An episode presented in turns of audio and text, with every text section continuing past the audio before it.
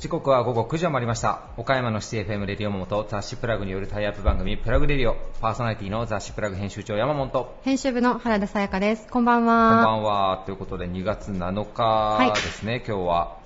そうですね。今何か落としました？あ、すいません。ちょっと私が靴を落としましたね。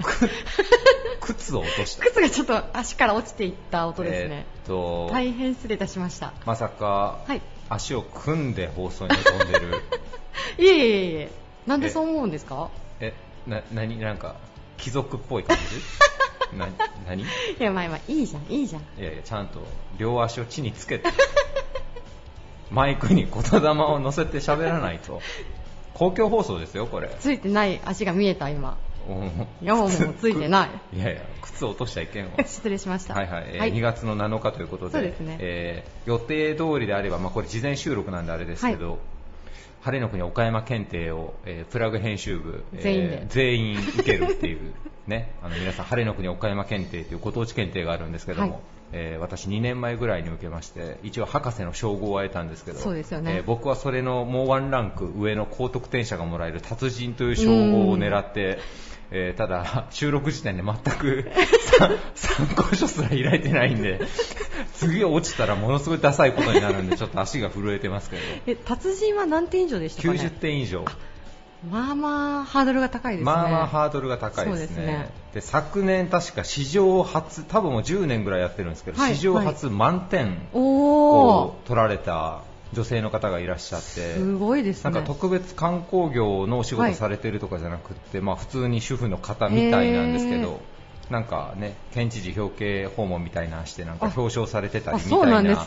記事がありましたけど、すごい。はい、満点はすげえですねえ、穴がないってことですもんね。やーべえっす。うん、まあ、私今回初挑戦なんですけど。いやーもうこれあれですよ、もう5校のメッキが剥がれて もういらん情報は言わんでよろしい。もう5校って言ってる時点でもう年齢がもうわ若い人意味が今も全然わかんんないですよ、本当に。ね。うんまあ。昔はね、五校選抜っていうのがあったんですよ。ね、あのプラグ編集部さもうはい。一番の高学歴者ですから、そういえば、地地元の高校レベルで言えば一番高学そういえば歴者ですから。そうですね。はい、もう大体他もみんな私立ばっかりなんで みんな自由に生きてき自由にたからね。生きてますからね、はい、それではもう行きましょうか。はい、行きましょう。はい、えー続いては岡山地元リーダーたちの思考を探るバリアスリーダーのコーナーです、えー今回は皆さんに我が社の進化論ということで、えーコロナ禍、えーどういうふうに事業をされていかれるかというあたりを、えーお聞きしています、はい。えー少しタイムラグがありますのでねね。えーちょっと現在の状況に即してないようなことも一部あるかもしれませんが、えーぜひ参考になさってください。今回のゲストは大新電機株式会社代表取締役社長藤井正人さん。株式会社 R ケア代表取締役山根和人さん。岡山医療専門職大学学長浅利昌司さん。株式会社ホテルグランビア岡山代表取締役名倉浩二さん。4名の方に、えーお話をお伺いしてきました、えー我が社の進化論なんですけど、まあね、コロナ禍でこういう対策をうちはしてますよみたいはない。お話も、えーありますのでね、えー皆さんぜひ参考になさってください。それでは行きましょうか。はい。それではお聞きください。以上フリートークのコーナーでした。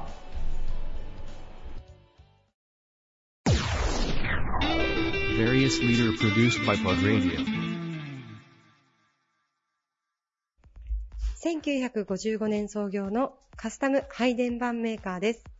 大新電機株式会社代表取締役の藤井正人さんです。よろしくお願いします。はい、よろしくお願いします。お願いします。えー藤井社長、今回初登場ということで、はいありがとうございます。ご出演いただいて、よろしくお願いします。あの、すいません。ちょっとまず冒頭に、もしよかったら、あの、大新電機さんのこう会社の概要といいますか、はい事業内容だったり、簡単にでいいので、ちょっとご紹介いただけますでしょうか？はい、わかりました。えー大新電機は、先ほどご紹介いただいたように、えー1955年、昭和30年に創業した、えーカスタム配電盤の、えー専業メーカーです。専業メーカー。はい。はい。カスタム配電盤っていうのは、まあはいオーダーメイドの配電盤あですね。あ、なるほど。既製品じゃないオーダーメイドの配電盤だけをやっている、はい。あの、そういうえー会社です。うーん。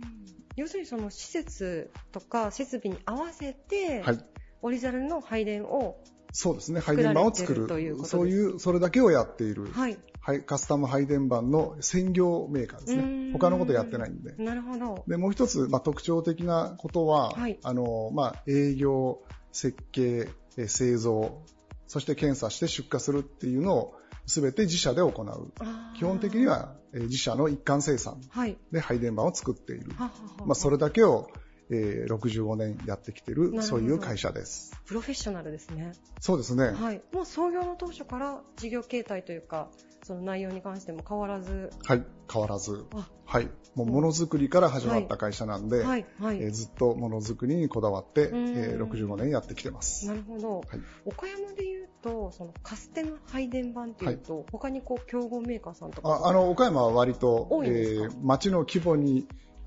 すると、はいえー配電盤メーカー、カスタム配電盤のメーカーがたくさんある。なるほどまあ、そういうちょっと特徴的なところですねは。ははでも、その中でも、大新電機さん、こう、かなりこう、老舗といいますか。そうですね。1955あの、まあ我々より、えー先輩のあの企業はもちろんいらっしゃいますけど、ええまあ比較的、えー歴史のある、そういう会社だと思います。いや私も今日あの初めてお伺いさせていただいたんですけれども、53号のですねあの三つのセブンイレブンをはい。ちょっとこう過ぎて、あのパチンコ屋さんのロッキーさんですかね、をちょっともう過ぎていくと左手側に、えー社長これはティファニーブル。ーティファニーブルーです。ティファニーブルーのすごく鮮やかなグリーンの建物がこう見えると思うんですけれども、はそちらに本社が、そうです。はい、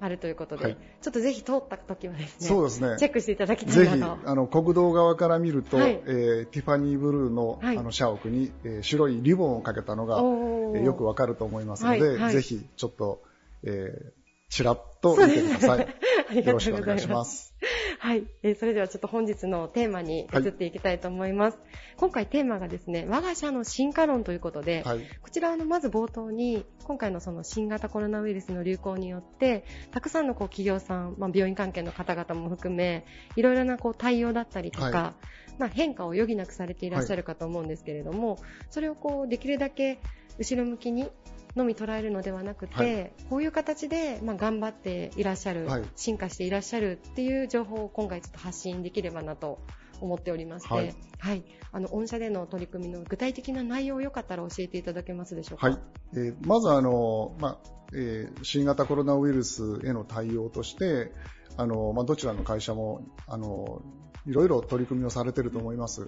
で、一番は、まあ、3密を作らないっていうことなんで、それに対する対応としては、あの、まあ、会議のやり方を変えたりであるとかですね、あの、えーまあ、マスク着用をええ。あの社員に、まあ、あのうん。仕事中はマスク着用するように義務付けるであるとか、で手洗いえーとかがでやりやすいように、はい。あのトイレのえー水道のその、はい。えー蛇口を、うん。まあ、センサー式の自動に変えるとかですね。なるほど。あの触らなくていいようにするっていう、うん。それは、まあ、あのハードでいろいろできることなのえで,、えであと、まあえーシールド用の,、はい。そのあシールドを、ね、作っていったりとかっていうのは、はい。社内で作れるので、はパーテーションみたいなやつですね、はい。そういうのはやっていってます、うん。でそれは、まあえー新型コロナウイルスに対する、はい。その実際には、まあ、具体的な対応として、うん。そういう形でやっていってます。ありがとうございます。はい。あの今日もこうあのお使わせていただいているお部屋にちょうど机の真ん中にですねパーテーションがはい。間仕切りがありましてそれ越しにちょっとお話をさせていただいてるんですけれどもこういうこう間仕切りっていうのは各お部屋だったりそうですね。オフィスあのはい。デスクとかもうデスクのにも,、周りにも全部置いて。つけられていらっしゃると、おー結構しっかりされてますそうですね。よねこちら。あの、まあ、社内にある材料で作るんであー。のどうしてもあのこうスタイリッシュなものというよりは、はい。ちょっとごついものになってしまうんであもうあり合わせの材料で。でもすごくいいですねそれは。もうあのすぐできますから、えー、すごい特権ですね。そうですね。はい。材料もいくらでもあるんで、はい、ありがとうございます。あとはあの食堂で、はい。まあ、皆さんご飯を食べられたり時にちょっとこそうですね。もう今までの対対面じゃなくて、うん。もうあの横並びにうん。みんな並ぶっていう形にあうん。のちょっと変えていってます、うなるほどなるほど、あのじゃあ細かいところの対応っていうのはそういった形で。そうですね。もうできることをやっていくしかないんで、うん。あとはまああの手洗いとかをね、はい。きちんとあのまあ今のうちにそういうこう習慣を身につけとかないと、またあの第2波が来た時に対応できなくなるんで、それはまあ今一生懸命ちょっと励行していってるところです。今収録させていただいているのが7月の1日で、はい、まあ、あの放送日と少しタイムラグがあると思うんですけれども、はい、7月1日現在ということで今お話を伺ってるんですが、あの事前の取材でちょっと教えていただいた我が社の進化論に対するお答えで、はい、まあ、無駄なことをやめる、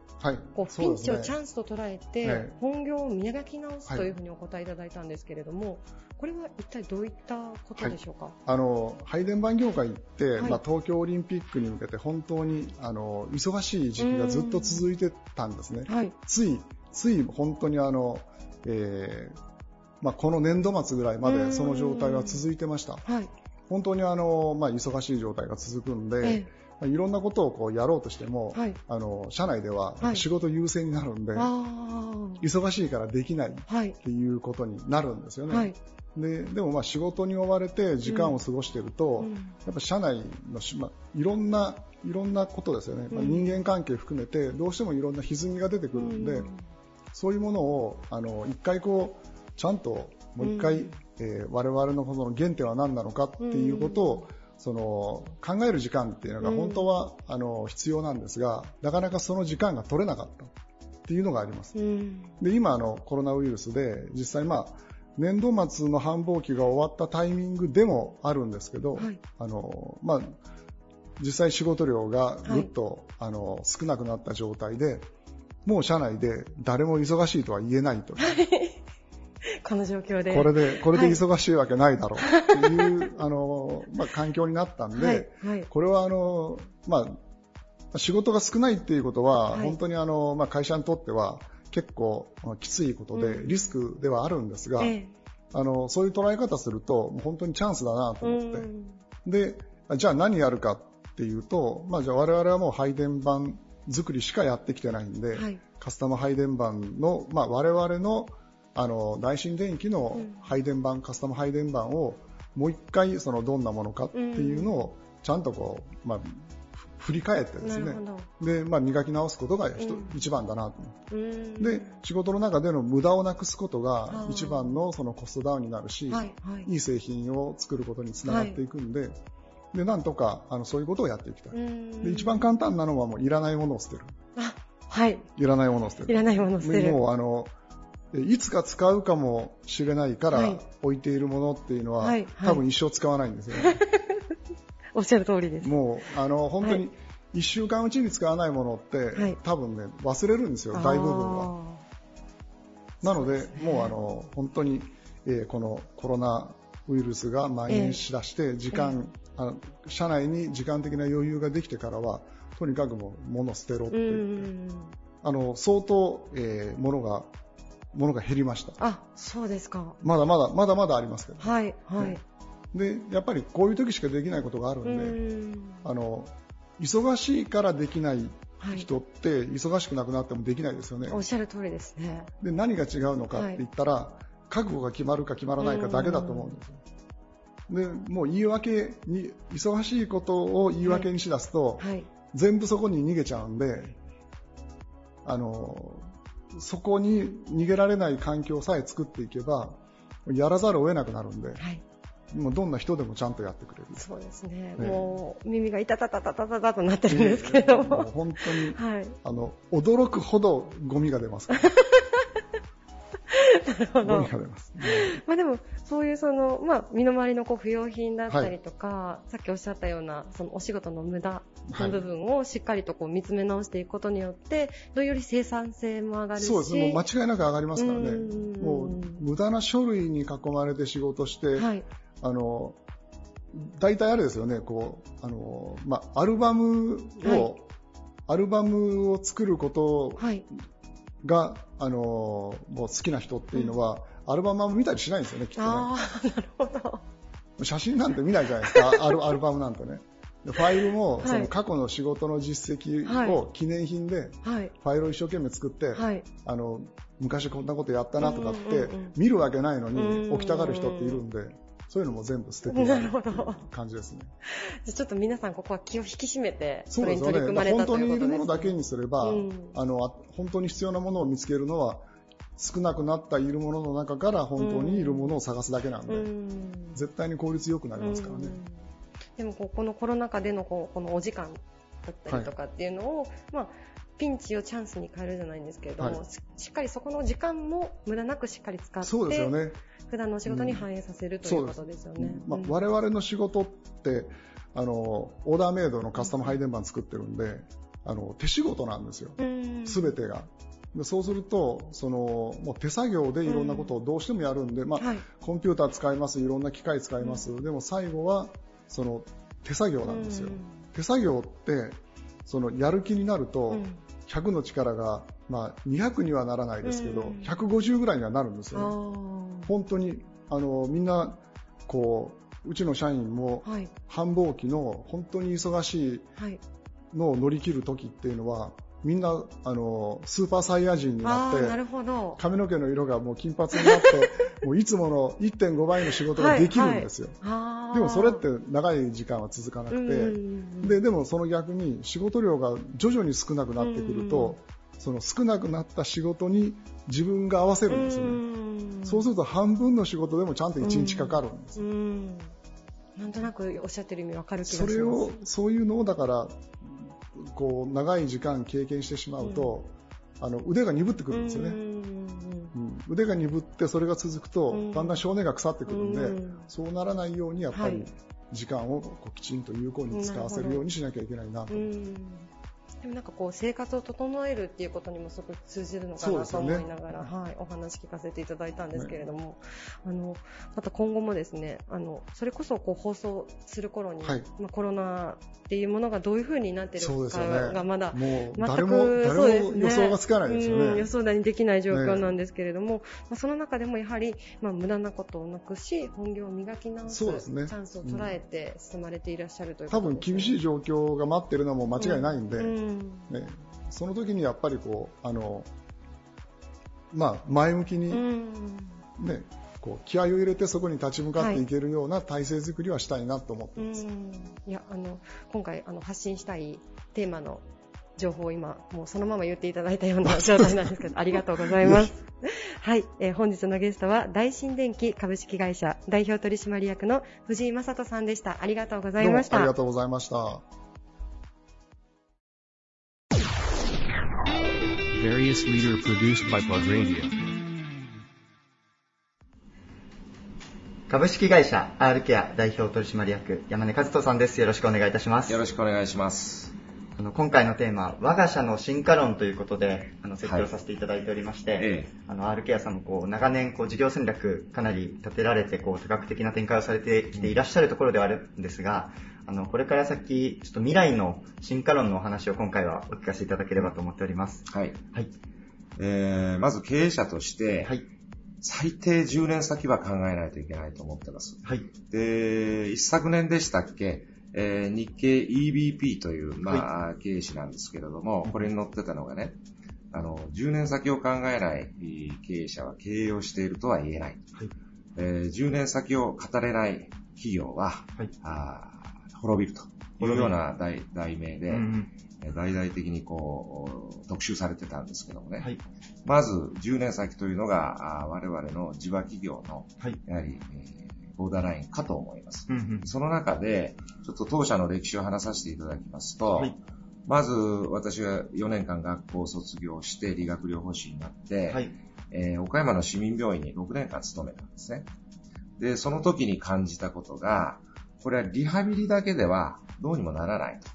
これ1986年ですからまだ介護保険ができてない時代ですけどもね。なるほど。えー、とにかくもう病院に、えー、長い間でもいいさせて、リハビリテーションしっかりやって、はい、それで家に帰らそうというのが当時の国の戦略ですよ。うん、で、この当時の国の戦略をずっと、まあ、一理学療法士として、えー、病院の中で眺めてますと、でもかえ、あの、退院した人が帰ってくるんですよ。なるほど。うん。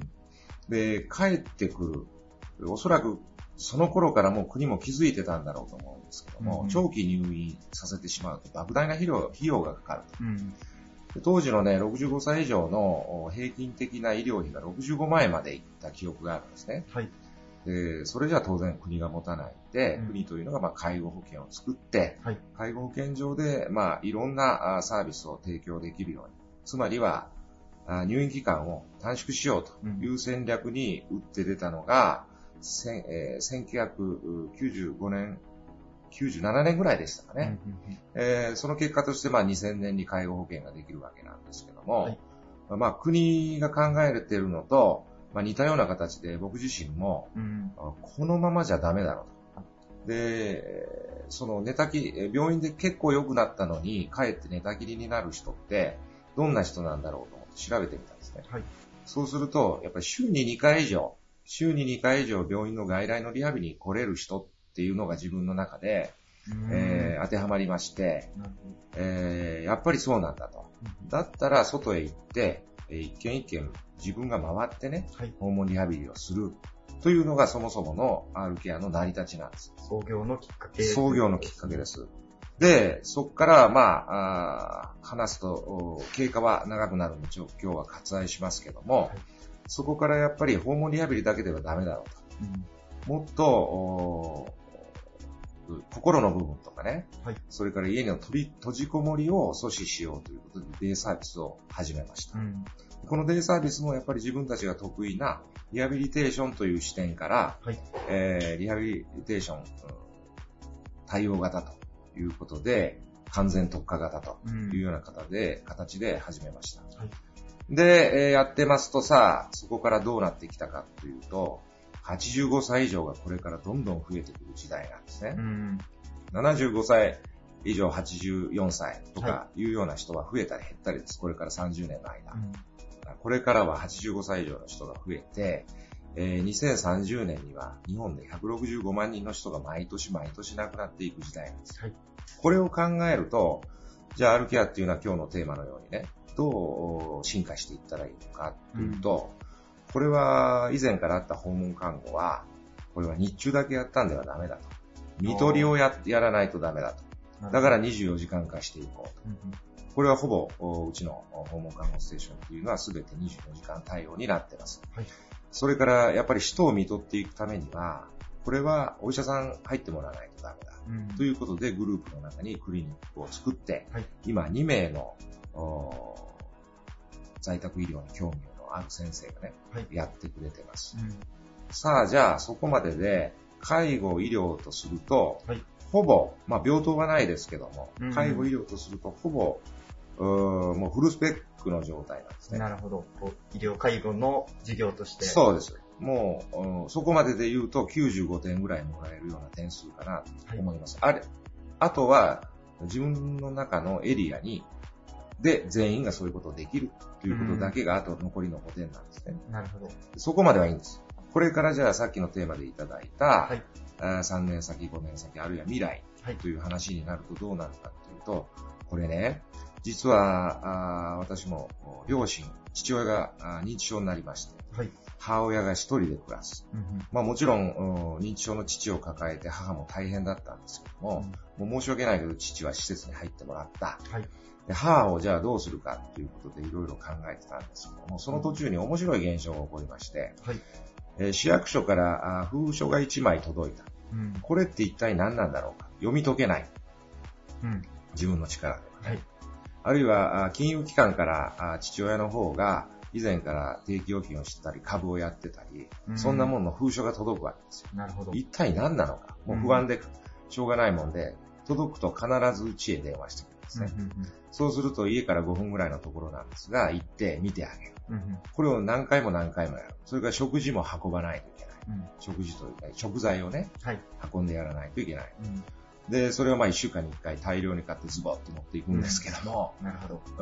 うん、まあ、そんなことが、つまりは介護保険や医療では解決しないことが、多々起こってくるわけですよ。なるほど。夏になって扉開けたら網戸が破れてた、破れてて、はい、蚊が入ってくるんだけど、ちょっと見に来て、行くわけですよね。これ僕、えー、同じ玉野市に住んでて5分ぐらいで行けるとこなんでいいんですけど、例えば息子さんが岡山で、えー、仕事して、うん、岡山に、えー、家族で住んで、えー、日曜日になったら玉野に帰らない。といけない、うん、こんな状況になると、多分1時間半家でなんか作業する。うん、で、40分かかる玉野まで往復すると。いうと、日曜日の午前中は全部潰れてしまうわけですね。じゃあもうこれからは、もう医療、介護に合わせて生活の支援を専門的にやっていこうということで、はい、もう毎週定期的に週に2回とか3回とか、うん、これはあの、メニューによって選べるんですけども、行って、はい、これは作業をするんではなくて、ホームヘルパーさんのようなホームヘルプをするんではなくて、はい、家全体を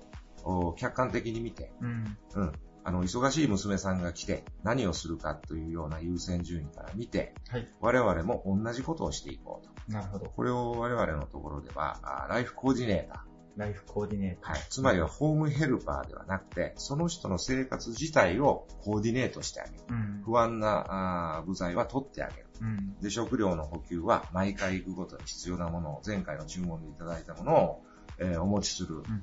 うん、それからあ、工務店が必要になれば、工務店さん呼んで網戸を張ってもらう。はい、えー、水回りが調子が悪くなれば水回りをちゃんと管理してくれる業者さんを紹介する。こういったもう生活の中で発生する全てのことに対応して、はい、不安材料を除いていって、うん、えー、カウンセリング的な会話もしつつ、はい、とにかく不安と孤立感と、そういうものがなくなるような事業。うん、これ我々名付けて、家ごと丸ごと生活支援といって、えっ、ー、と、8月の2日から、はい、いよいよスタートしていくわけなんですけども、なるほど。はい。これがやっぱり我々にとっての進化論なんですよ。病院に勤めてた一理学療法士から、医療、介護、そして、えー、生活支援、しかも家ごと丸ごとの生活支援、ということになってくると、これで多分100%、100点がいただけるのかなと思ってるんですが、でもね、どの時代も新しい企画をやってきたときに、はい、えー、事業展開をやってきたとこれで100点だろうと思ったんです。でも時代の変化とともに、やっぱり足りないものがある。ということに気づいて、はい、そこにまた絆創膏を貼り、うん、えー、そこをまた立て直しし、というようなことを数々やってきてるので、はい、えー、この事業は我々にとって胸の張れる事業なんですが、それを今度、100点満点でやった時には、また元の点が90点に落ちてね、うん、うん、それでまた何か足りないということに多分なるんだろうとは思いますけども、まずもって自分の母や父から教えてもらった老老介護とか、はい、それから一人暮らしというようなものがどんなものかっていうのは、まあ、幸いにも教えていただいたんで、はい、その穴埋めができる事業をこれからやっていくというのが我々の進化力で、目標はやっぱり5年先にできれば上場でもできたらなというぐらいの今思いでやってます。なるほど。はい。ありがとうございます。最後にこう、ちょっと夢も語っていただいたんですが、はい、お話を伺ってると確かにこう、まあ、R ケアさんの今描かれている進化論なんですが、まあ、すごくこう社会情勢というか、その少子高齢化だったり、その高齢者の方のあの、まあ、介護需要みたいなのが高まる中で、なんか日本の進化論であったり、うん、これからのその世界の進化論みたいなところにも聞こえるようなお話だったかなと思ってまして、なんかそういうところちょっと今日示唆をいただいたというか、感じさせてもらったところですね。過去30年の変化はね、僕、向こう5年で、はい、起こると思うんですよ、うん、それぐらいの差は5年間あれば十分これからの時代に待っていくと。うん、ですから、例えば、自動車会社を見てみますとね、はい、モーターカンパニーだと。うん、BMW もトヨタも日産も GM も、はい、モーターカンパニーだと言い続けてきたのが、これからはモビリティサービスカンパニーです。要は移動を支援する会社なんだということに、もうすでに切り替わってますから。車を売るのではなくて、そうです。移動を支援する。そうです。なるほど。だから、もしかすると家でボタンを押すとね、はい、今日はカラオケがしたいなと言ったら、はい、えカラオケしながら出勤できる車がやってくる。うん、うん、映画を見ながら出勤できる、あるいは情報番組を見ながら出勤できる車が、その用途用途に応じてね、やってくる。レジャーに行く車、デートする車、うん、ただただ目的地へ行けばいい車、そんなものがより分けられてやってくるという、うん、要するにモビリティサービスですよ。はい。これを目指す企業に今なろうとしてるんですね。うん、これがダメだったのが、アメリカの鉄道会社ですよ、昔は。あ、そうなんですね。あくまで我が社は鉄道会社と言い切ったために車が普及してきても、はい、鉄道会社をずっと続けていったがために、ほぼ全てが全滅した。あ、なるほど、なるほど。この時に、モビリティサービス業なんだ。うん、決まった時間にきちっと届けていくんだ。あなたとあなたの荷物をと。こういうキーワードでやってれば多分 OK だったと思いますし、えー、映画会社もそうですよ、ハリウッドの。すべて、えー、我が社は映画制作会社だと言い切ったがためにテレビが普及して、アニメが普及した時にもう手を出す術はなかった。うん、で、たった一つ残ったのが、ウォルト・ディズニーですよ。うんうん、ウォルト・ディズニーは映画会社とは言わなかった。彼が言ったのは、あエンターテインメントの会社と、うん、こう言ったからテレビが出た時にはアニメをちゃんとディズニーとして作っていく。で、えー、今ではもうテーマパークと混合して、うん、今世界中にそれが広がってると。まあもちろん主役は映画ですけれどもね、はい、そういうふうにやっぱり視点を変えていく自分たちの業種って一体何なんだろうか、うん、自分たちの業種の定義をきちっと決めていくということが、将来の進化にとっては非常に大事なこと、うん、僕はこう思ってますので、えー、そのつもりで、これからのアルケアを経営していきたいと思ってます。今お話を聞かれると、持っている商品ベースではなくて、その、まあ、お客様の課題であったり、ニーズみたいなところから事業を考えるみたいな。そうです。もうそれがまあもうマーケティングそのものなんで、うん、そこに目をやらないと、しかし、お客様っていうのは会社の工場の中にもいませんから、はい、現場にしかいませんから、うん、うん、だから現場が大事っていうことなんでしょうね。あの、山根社長も最初の創業のきっかけは現場から感じられた、これからの医療に対する、こう、機運みたいなところだったというお話も伺いましたが、はい、まあ、その、その現場の感覚はもう常に持ちつつ、次の時代に向けて進化論ということで。いやーもう最近現場も全部やってませんし、はい。うん、もう一回現場に出る体力もないんで、いやいや。もう現場の人たちと話をすぐ聞かせてもらうと。いうことしかないですけども、はい、やっぱ大きな視点で、えー、これからの時代を捉えて、うん、常に情報を入れながら、あ咀嚼していく、うん、ということしかないんだろうと思います。この岡山から、玉野から、はい、あの、さらにこう、飛躍的な事業が、あの、今計画されているということで、はい、あの非常に楽しみに思っております。よろしくお願いします。今回ご出演いただいたのは、株式会社 R ケア代表取締役山根和人さんでした。ありがとうございました。ありがとうございました。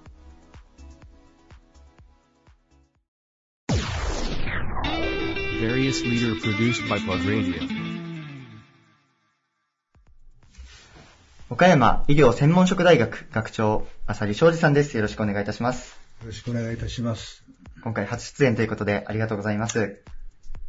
あの、まずですね、あの、2020年の4月に開校された岡山医療専門職大学さん、あのどういう学校なのか概要をしていただいてもよろしいでしょうか？はい。あの岡山医療専門職大学は、今お話にありましたように、2020年4月に開学した、まあ、非常に新しい大学ということになります。で、この専門職大学というのは、2017年に文部科学省が初めて制度化した全く新しいシステムの大学なんです。はい、で、これ今、全国に8つしかないんです。8大学。はい、そのうちの医療系というのは4つ、4大学ですね、うん、しかなくて、はい、中国地方にはもう岡山だけなんですね。だからまあそういう意味でも、やはりこれからこの大学を発展させていく、まあ、義務があるなというふうには感じています。うん、ありがとうございます。あの、専門学校という、はい、あの、呼ばれ方と大学という呼ばれ方、はい、今まであったと思うんですが、この、専門職大学その特徴みたいなところっていうのはどういうところなんでしょうか、はい、あの、専門職大学っていうのは、まあ、一口で言いますと、はい、今までの大学にもない、専門学校にもない、はい、そういうふうな教育を行って、そういうふうな人材をですね、育成していくということになりますので、うん、まあ、具体的にはじゃあどういう人材を育成するんだということになるんですけども、はい、それはあの、まあ、文科省ももう、あの、二つのこういう人材を育成しなさいっていうのを出してるんですよ。それは一つが高い実践力ですね。はい。それからもう一つが豊かな創造力という、この二つをのしっかり育成しなさいというふうに言ってます。で、これはやはりあの社会背景がまあ、あのさっき専門職大学っていうのはもしあの大学でもない専門学校でもないと申しましたけれども今の教育では社会のこの激しい変化ですね、変革、それからニーズに、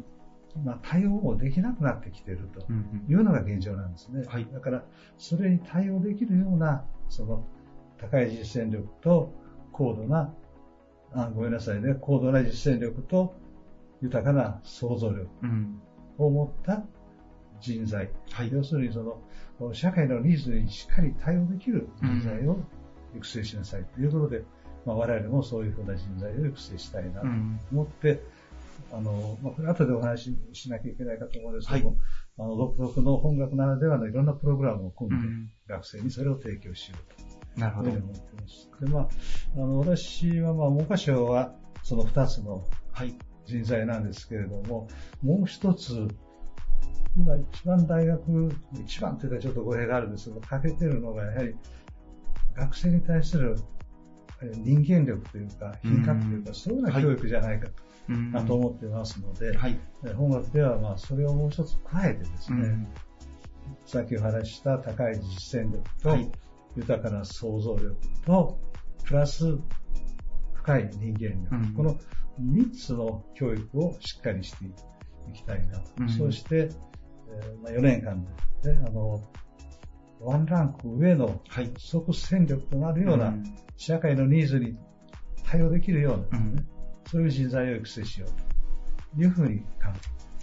ありがとうございます。あの、まさにこう、技術力と、えー、その想像力と人間力というところを、その教育の場でしっかりと伝えていこうということなんですね。はい。ありがとうございます。その具体的に学生さんが、あの、将来的にどういう資格を取って、社会でこう活躍できるかというところでいくと、あの、まあ、こう、学科としてはどういう学科があるか教えていただけますでしょうか？学科はですね、あの、理学療法学科と作業療法学科の2つですね。はい。でそこで、まあ、どういう教育をして、どういう学生を、あの、まあ、世に送り出すかいうのはさっきお話したよあのところなんですけども、はい、実際そういうような教育を受けた学生というのは、今度社会に出た時ですね、様々な分野で活躍してもらえるというふうに期待しているんです。うん、あの今まではですね、あの通常大学で言いますと、あの、はい、療法士なんですとですね、あの、大体病院関係、うん、それから施設関係がほとんどだったんですね。はい、今度はそういうようなものに加えてですね、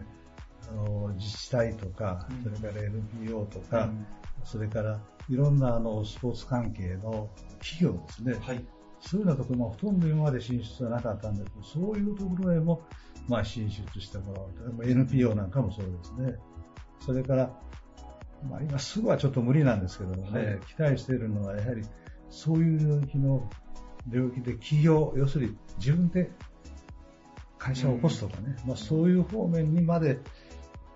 頑張ってくれればなという期待をしてますから、非常にあの将来の選択肢が広くなりますね。なるほど。まあ、こう、今新しく事業を立ち上げるスタートアップみたいなところも、そうですね。世の中で盛り上がってる中ですが、えまあ、ここで得た学びをきっかけに、そういうチャレンジをするような学生が出てくることも期待する。そうですね。確かにこう、あの、まあ、働き方の改革であったり、こう、多様性がこ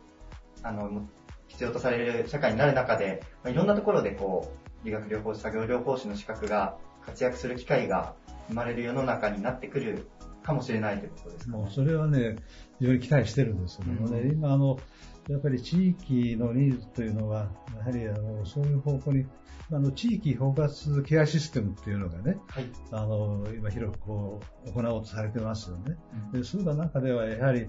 あの理学療法士、作業療法士っていうのが非常に大きな力になるんじゃないかと期待してるんですね。うん、そういうようなところでもこうスムーズに入っていけれるようなね、しかも入っていくだけじゃなくて、それでリーダーシップが取れるような、ね、そういう人材を、まあ、育成したいし、期待してます、ね、うん、ありがとうございます。あの、ちょっとここまで、あの、学校の概要と、はい、どういう学生さん、あの人材を育てていきたいかというところを、あの、聞かせていただいたんですが、あの少しここから、あの、今回の取材テーマを伺っていければと思いまして、あの、我が社の進化論ということで、皆様にお伺いしているんですが、うん、まあ、あの、こちらでいくと我が校の進化論ということで、あの、まあ、開講されたばかりで、うん、あの、ちょっとなかなか難しいテーマかなとは 思いますが、あの、新型コロナウイルスの影響等もある中で、あの、世の中がこう変わっていく、えー、そんな中で、こう、まあ、次の時代に向けて、こう、目指すところ、あの、進化論であったり、まあ、実際新型コロナウイルスの影響で、こうどういう対策を取られたかみたいなところをお聞かせいただいてもよろしいでしょうか？はい。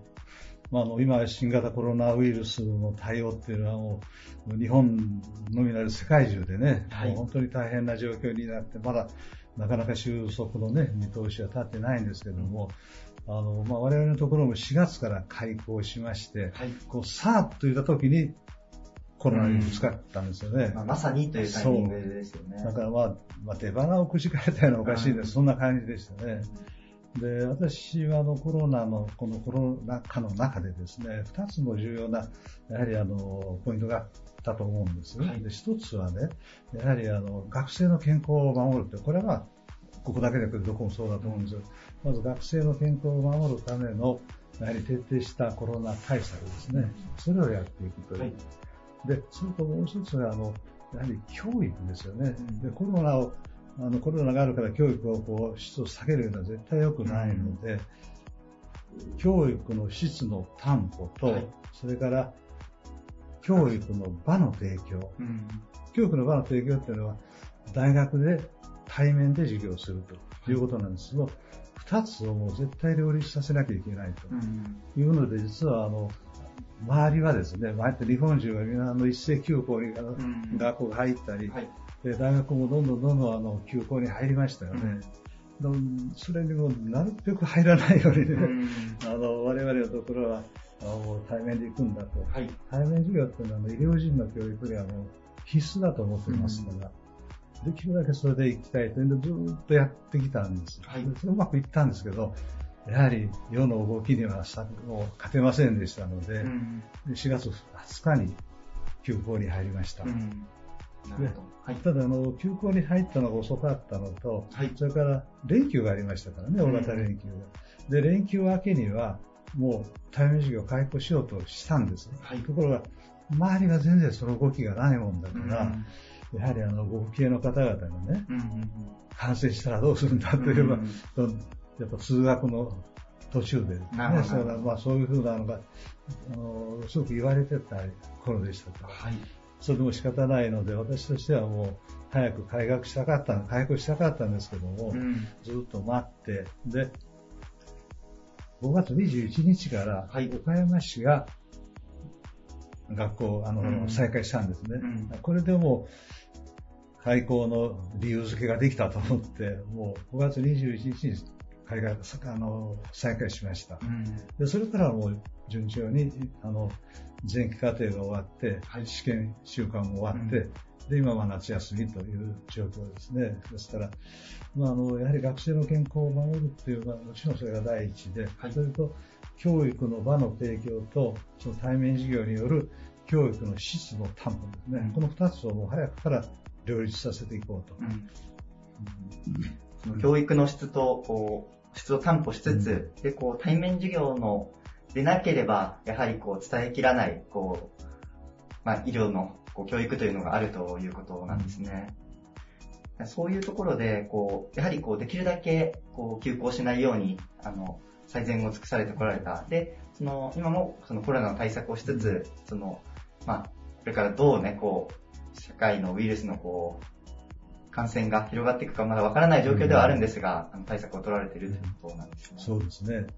あのコロナに対しては、あのまあ、これからあの後期が始まりますから、はい、あの後期も原則はもう対面授業を貫いていこうと思ってるんです、うん、今の段階では。はい、そのためにはやはりあの対策を徹底していかないと、さっき言ったその教育の場の提供、それから教育の質の担保ですね、これ両立できませんので、だからその対策だけはもしっかりと取っていこうと。うん、で定期的にあの全教職員と全学生に対して、あの、こういう対応を取りますよっていうのを、今発信していってます。はい、で、その発信していって、それでまあ学生や教職員にもまあ自覚をね、しっかりと流して、で、大学としてもですね、あの、教室の改造とかね、うん、その対応できるように、うん、ソーシャルディスタンスですね、はい、教室内でのソーシャルディスタンスが保てるとか、うん、あるいはあの体温の、あのあれ、はい、体温。体温を測る機械がありますよね。はい、あの、サーモグラフィー、はい、サーモグラフィーを入り口2箇所に設置してます。うん、だからそれによって体温チェックと、うん、それから体調チェックシートというのをあの、コンピューター上でこう入れれるように、全教職員と全学生にしてるんですね。はい。だからそれで毎日の体調をチェックしてもらうというようなことで、もしそれで異常があればすぐに対応するというふうなもう、かなりこう徹底した対策を取りながら、対面授業を進める。そういうふうに今やってる。やはりこう、その、天秤じゃないですけど、こう、オンラインの方が安全っていうところでいくと、うん、まあ、感染リスクは下がるのかなと思いつつ、ね、ただ、そうしてしまうと、こう、どうしてもこう、まあ、この細かなところまで伝えきらないみたいなところの、うんね、まあ、こう、バランスをどうするかというところで、えー、その、まあ、こちらでは、その、対面というところを重視されて、はい、で、その中でも、あの、最大限感染リスクを下げるというような、体制を取られているということですね。はい。まあ、一応取り得るものは全部取ってるんじゃないかと、対策としてですね、うん、それは思ってるんですけどね。まあ、確かに、ただ、その、あれですね、対面授業をするのはやはりこう、まあ、どちらかというと、社会的に言えばリスクがある、はい、はい、あの選択肢なのかなと思うので、やはりそこはその授業に対するこう、しっかりとこう対面授業であの学びを提供したいというところの思いがあるからこそということですよね。そうですね。確かにあの大学の中だけじゃなくて、その通学の途中もありますしね、はい、いろんなあのやはりリスクはあると思いますね。うん、だからそこをなんとかやはり、まあ、学生の皆さんにもこうしっかり啓蒙しながらね、はい、もうやっていくことになるかなと。うん、ありがとうございます。はいあの、今回の取材、まあ今9月の上旬にさせていただいてるんですが、うん、あの、放送は、まあ少し秋冬の時期になるかと思いますので、はいはい、もしよければこう、まあ、あの、学生さんであったり、こう、そういう方に、こう、うちの学校のこう強みみたいなところ最後お聞かせいただいて、はいはい、あの、収録とさせていただければと思うんですが。あの、最初にもちょっと申しましたように、あの、まあ、あの専門職大学というのは、独自なまあ大学ということなんです。その中でですね、はい、さらに岡山医療専門職大学では独自のカリキュラムをいろいろ組んでいるんですね。うん、その独自のカリキュラムを組んで、それを学生さんがしっかり学んでくれることによって、最初に言いましたようなその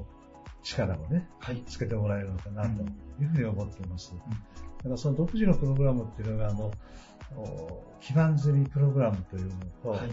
それから専門技能連成プログラムというのと、はい、展開力育成プログラムというこの3つのプログラムを組んでます、はい、これはもう音楽だけなんですね。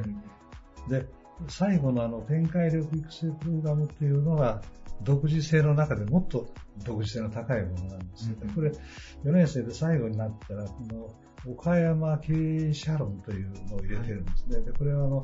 岡山県でいろんなあの企業を立ち上げたり、それからあのいろんな新しい展開をしている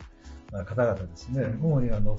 まあ、病院関係者、それから経営者ですね、そういうような方々を特別講師としてお招きして、はい、現場の生きたその学びをね、うん、提供してもらおうかなと思って、うんうん、そういうふうな、まあ、いくつかの独自の、はい、教育内容を提供しますのでね、だからそういう意味ではもうあのワンランク上、即戦力というのが、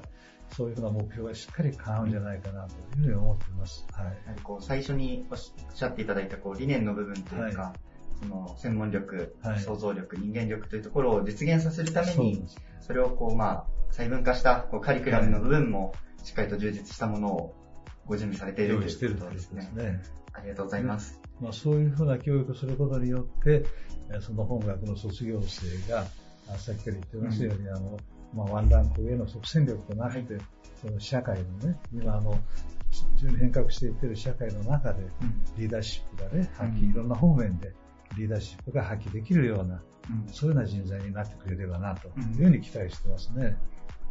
ありがとうございます。今日ちょっとお話を伺いつつ、こう、教育に対するこう思いの強さというか、真摯さを非常に感じさせていただいた収録収録でありました。ありがとうございます。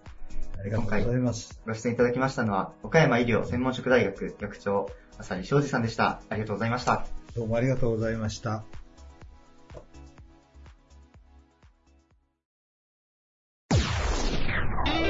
various leader produced by Pod Radio. 株式会社ホテルグランビア岡山代表取締役社長、名倉浩二さんです。よろしくお願いいたします。よろしくお願いします。今回もご出演ありがとうございます。あの、今回の取材テーマは、我が社の進化論ということで、皆様にお話を伺っておりまして、はい、ま、あの、ホテル業界を中心として展開されているガンビアンさんも、あの、かなり、こう、影響は受けられているところかと、はい、あの、新型コロナウイルスですね、はい、思いますが、こう、実際影響であったり、あの、まずはこう、どういう状況が、あの、現場であったのか、少しお話伺ってもよろしいでしょうか。はい。えー、私ども、ホテルグランビア岡山は、主に宿泊、レストラン、宴会、この3部門を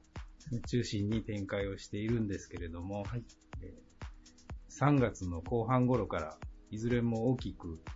客様が減少してまいりまして、はい、どの部門も多大なる影響を受けています。うんうん、特に、緊急事態宣言発令後は大きくご利用が落ち込みまして、うん、連休のあたりが一番ボトムでありました。うんうんはい、その後、岡山において、緊急事態宣言が解除され、徐々にお客様戻っては、えー、来られたんですけれども、うん、まあ、例年のベースからしますと、まだまだ回復は程遠いかなという非常に厳しい状況です。確かにこう、晴天の霹靂じゃないですが、はい、こう、まあ、急に、こう起こった新型コロナウイルスの影響で、かなりこう、影響はあるということで、はい、まあ、あの、取材自体は、えー、あの、8月の中旬に行わせていただいてるんですが、はい、またちょっと少し増え始めている状況ですよね。えー、そうですね。はい。なかなか、一筋縄ではいかないなと、収束っていうのが見通せないなというのが、今の心境でして、まあ、そういった中で、あの、まあ、いわゆるウィズコロナとい。う状態が長く続くというふうな、えー、見立ての中でどのように、うん、えー今後展開していくかというふうに考えているところです。はいうんうん、ありがとうございます。あの、今状況を伺ったんですが、はい、あの、ここから少しあの、進化論ということで、お話を伺えればと思いまして、はい、まあ、こう状況がかなり変わる中で、えー、あの、少し先を見据えたグランビア、岡山さんの進化論、少しお聞かせいただいてもよろしいでしょうか？はい。あの、私どもホテル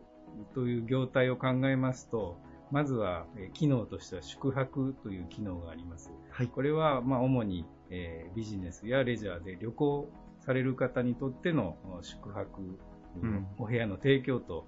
いうことなんですけれども、はい、まずその、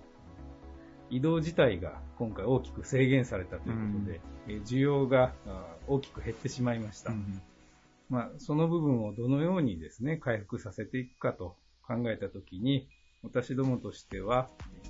長距離の移動をされる方は少なくはなりましたけれども、はい、えー、近場であればですね、え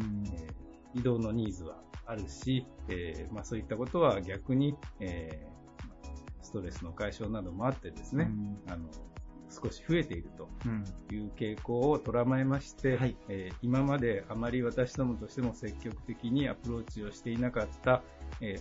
岡山県にお住まいの方、うん、あるいは、えー、この中国地方、四国地方、近隣にお住まいの方、うん、こういった方に向けて、えー、ホテルとしての存在をアピールし、え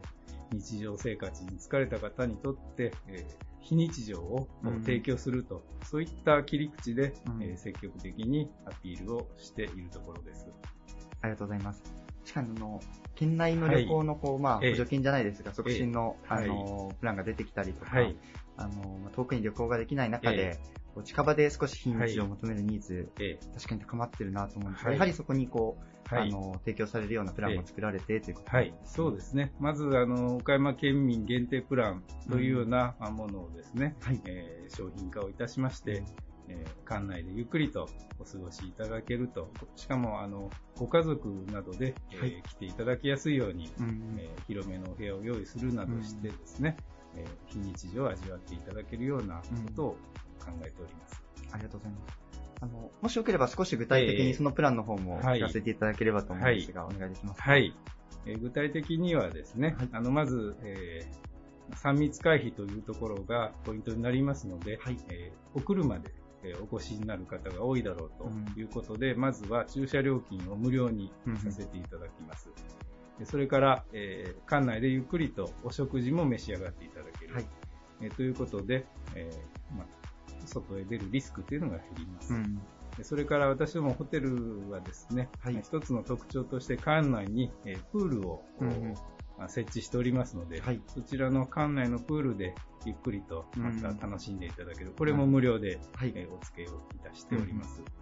まあ、それからですね、はい。えー、通常ですと、まあ、あの15時、えー、3時からチェックイン、そして翌日の12時チェックアウトというプランなんですけれども、えー、ゆったりということを考えまして、24時間ステイプランというものも準備をいたしておりまして、うん、えー、本当にこのホテルで丸1日ゆっくりと過ごしていただける、はい、そういったプランを準備をいたしております。ありがとうございます。はいあのまあ、旅行に行くとこう、えー、各所巡ったりとか、えー、まあ、様々なこう、はい、コンテンツを楽しみたいという気持ちになるところかと思うんですが、まあ、それがこう、館内で完結するような形でご提供されているということなんですね。そうですね。あの、まあ、一つのまた新しい、こう、非日常の味わい方なのかなとも思っています。うん、あの出かけなくても、うん、近場でもゆっくりと過ごしていただける、えー、というようなことをですね、考えているところ。確かにこう、新型コロナウイルスの影響で、まあ、遠出ははばかられるんですが、非日常を体験してリラックスしたいみたいなところのニーズを拾われているということですね。そうですね。はい。あの、まあ、そういう中ではあるんですが、やっぱりこう、岡山の方々で、実際グランビアさんに泊まられたことある方、少ないのかなと思うんですが。そうですよね。あの、まず、あの、普通に考えますと、はい、泊まる必要がないと いうことかとも思いますし、はい、あの、よく言われることなんですが、あの、近場の、えー、観光施設などもですね、うん、いつでも行けるということで、実は行ったことがないと。なるほど。いうようなケースも多々あるかと思います。はい、今回はそういったことで、えーいつでも行けるは、うん、まさに今じゃないかということで、うん、えしかもですね、あの、泊まる必要のない、かもしれないところに、わざわざ泊まってゆっくりすると、うん、えー、これは一つ考えればですね、かなりの贅沢なことではないのかなということで、えー、コロナでお疲れになった方に、えー、そういった、え機会を提供させていただければというふうに考えています。まあ、東大元暮らしじゃないですが、えー、その自分の地元を観光という形で巡ったことは実はなかったみたいなところですね。はい、そうですね。まあ私ども、あの、ホテルのみならず、えー、そういった周辺の3密にならない、えー、観光地、うん、えー、スポット、こういったものもですね、これからさらに発掘をして、うん、えお泊まりのお客様にご紹介をできればというふうにも考えています。うん、ありがとうございます。まあ、あの、そういうプランも作られて、はい、非日常を改めて、こう、まあ、提供するというか、えその社会情勢がどのように変わっても、こう、非日常感を提供され続けることが、はい、あの、今のグランビアさんの進化論につながってくるという形ですかね。そうですね。はい。また、あの、もう少し先を見据えますと、はい、あの、岡山にお住まいの方がそうやって、えー、岡山の魅力を自ら体験をし、うん、えー、魅力を知っていただくことによって、今後アフターコロナになった時に、岡山ってこんないいところだということをですね、うん、また、あの、県外の方に、うん、あの、アピールできるということにもつながるかというふうに思っています。なるほど。確かにこう自分の街を観光という形で楽しむことで、はい、よりこの街を好きになるみたいなところにつながってくる可能性があると。はい、そうですね。はい、うん。ありがとうございます。あの、まあ、こう、まさにこう、ええ、こういうタイミングだからこそ、はい、こう、改めて地元にスポットを当てるような、はい、あの、プランの方が、えあの、生まれているということで、はい、あのちょっとぜひ、ラジオのリスナーの皆様にも、はい、あの、良ければ楽しんでいただければと。そうですね。リスナーの皆様もよろしければ、ぜひ、えー、グランビア岡山で、はい、えー、ゆったりと非日常を味わっていただければというふうに思っています。ありがとうございます。あの、グランビア岡山さんの、えー、我が社の進化論ということでお話を伺いました。はいご出演いただいたのは、株式会社ホテルグランビア岡山代表取締役社長、名倉浩二さんでした。ありがとうございました。ありがとうございました。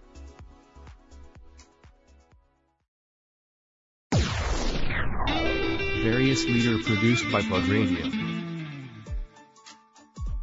This radio produced by Okayama Premium Magazine Plug. See you next week.